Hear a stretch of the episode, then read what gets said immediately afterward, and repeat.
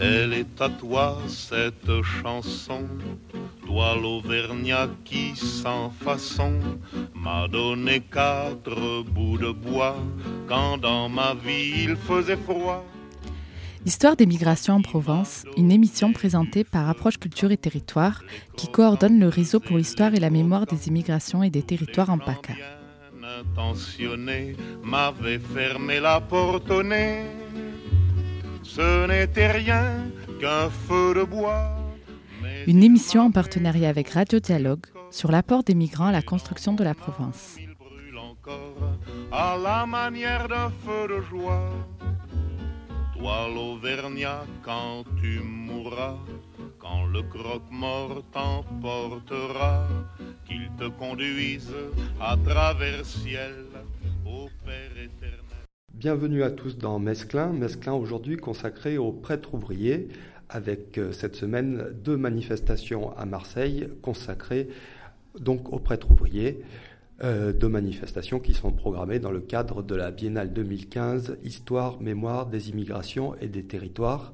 Alors première question, euh, les prêtres ouvriers, euh, qui sont-ils et d'où vient cette tradition?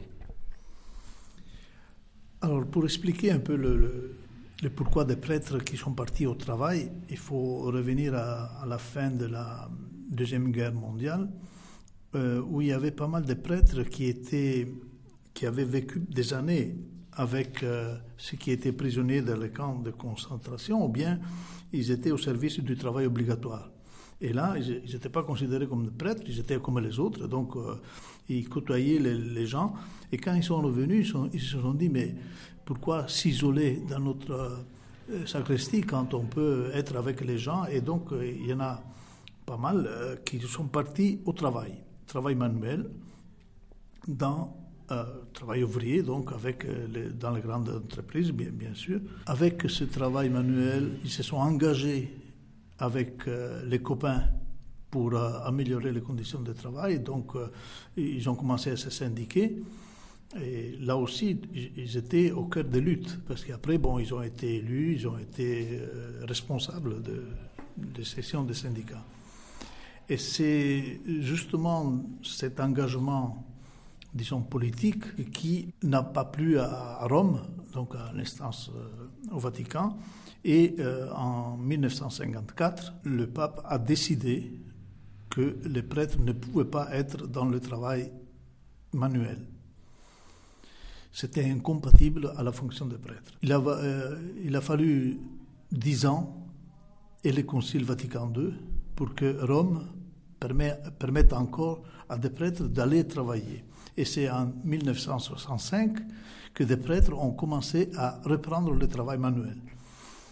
C'est pour cela que cette année, nous célébrons le 50e anniversaire de cette reprise des prêtres ouvriers. Pendant euh, ces dix, ans d'interruption, euh, qu'est-ce qu'ils ont fait? Qu'est-ce qu'ils sont devenus, euh, ces prêtres? Ils sont retournés à leur diocèse Alors, quand Rome a décrété que les prêtres ne pouvaient plus aller euh, avoir un travail manuel, il y en a de ceux qui ont obéi et donc qui sont retournés dans leur paroisse. Et on appelle, on appelle ça les, les soumis. Et il y, en a, il y en a une moitié presque qui ont continué à aller tra- travailler malgré l'interdiction de Rome. Et on appelle ça les insoumis. Bon, de cette génération-là, il n'y en a pas beaucoup qui sont encore vivants, parce que bien sûr, si j'étais au travail en 54, euh, voilà. Mais euh, souvent, euh, ils, allaient au travail manuel et ils avaient souvent l'appui de leur évêque en cachette. Mais donc il y a eu cette, la moitié qui, qui sont retournés en paroisse et l'autre moitié qui a continué à travailler. Donc ça reprend en 1965, euh, là il n'y a plus de soumis ou d'insoumis puisque c'est autorisé. Euh, Est-ce que cette euh, autorisation par Vatican II va donner une nouvelle dynamique euh, à ce mouvement des, prêtres ouvriers? Il faut se mettre aussi dans le contexte de l'époque, c'est-à-dire que c'est de suite après le Vatican II, le Concile Vatican II. Donc dans l'Église, il y a eu un, vent de renouveau partout, et donc aussi par le, fait que des prêtres pouvaient encore commencer à aller travailler. La seule condition, Rome avait dit que on ne les appelait plus prêtres ouvriers, mais prêtres au travail, pour faire la distinction avant 54. Les gens ont continué à les appeler prêtres ouvriers. Les, prêtres eux-mêmes se sont appelés prêtres ouvriers. Donc euh, maintenant, euh, tout le monde parle de prêtres ouvriers. Et donc à la fin du concile, il y a eu ce, vent de renouveau et il y a eu pas mal de prêtres qui sont partis au travail.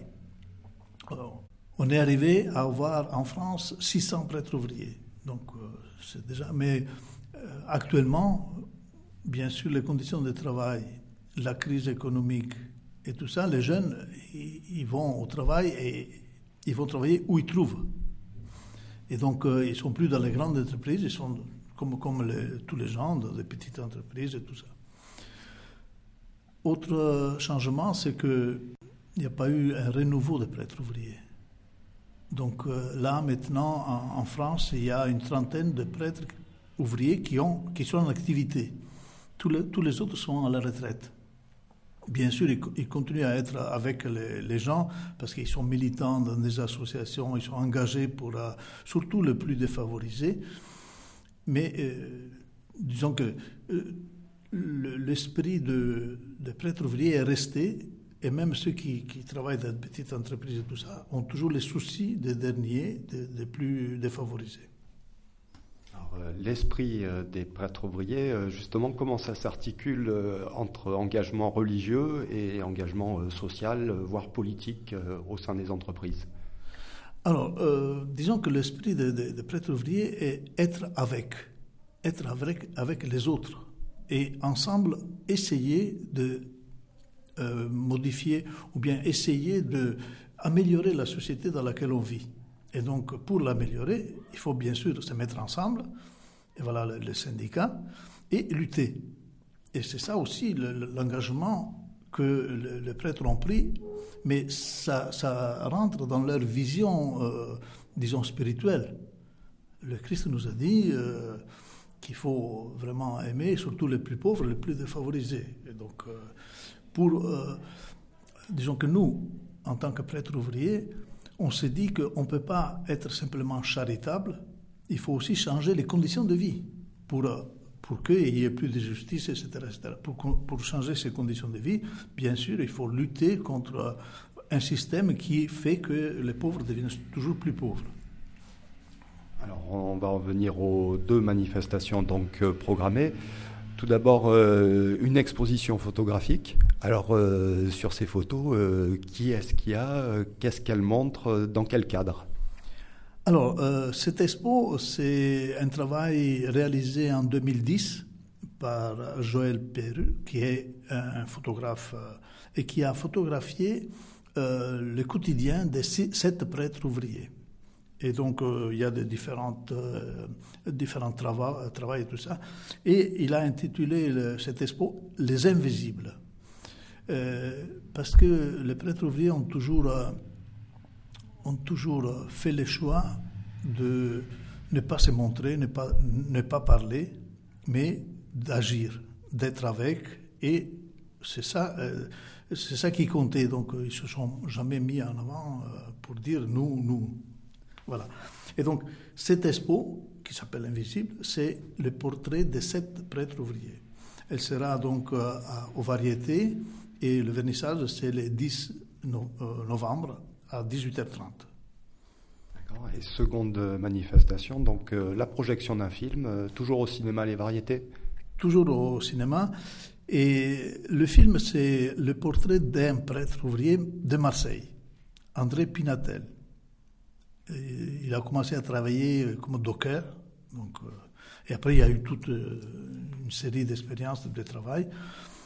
Et euh, le film retrace les dernières années d'André Pinatel.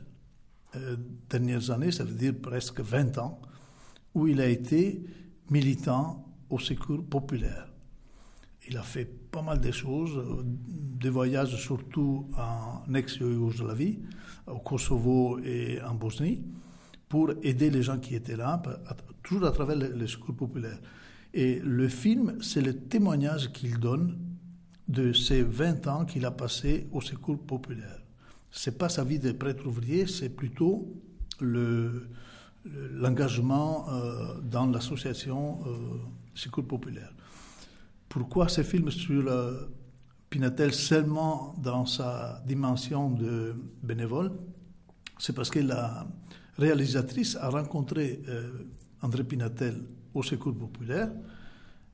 Elle a été disons, vraiment impressionné par, la stature de ce petit homme. Il était petit, hein, mais la stature, elle était grande.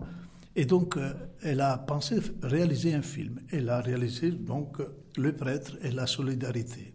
C'est la réalisatrice, c'est Charlotte. Euh, et elle sera présente à la projection du film le 12 novembre à 18h30 au Variété. On rappelle euh, les rendez-vous, ça sera donc le vernissage de l'exposition au cinéma Les Variétés sur la Canebière le 10 novembre à 18h30 et la projection euh, du film, donc le portrait d'André Pinatel, Le prêtre et la solidarité, ça sera toujours au cinéma Les Variétés sur la Canebière le 12 novembre à 18h30. Quant à nous, on se retrouve pour Mesclin la semaine prochaine. Eh bien, passez une bonne semaine. Au revoir.